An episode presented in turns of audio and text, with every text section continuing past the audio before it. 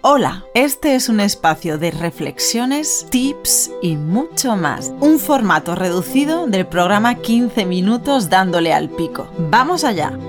Bienvenidos a un nuevo episodio de Reflexiones y Tips, formato reducido de 15 minutos dándole al pico. Hoy vengo a explicaros qué son exactamente las meditaciones guiadas imaginativas. Bien, son audios de meditaciones guiadas donde se va a trabajar la imaginación para potenciarlo, para poder eh, hurgar en nuestra creatividad, para que se despliegue un mundo nuevo, que nos va a beneficiar tanto a nivel personal como profesional. Se va a abrir una nueva perspectiva de nuestra vida, pero además lo estamos haciendo a través de la meditación, que nos enseña siempre, en cualquiera de sus maneras, a, preocuparnos del momento presente, a respirar de forma consciente, a percibir el mundo con naturalidad y a dejar que los pensamientos, que la parte mental viaje sin que sea invasora, sin que nos cree ansiedad y estrés.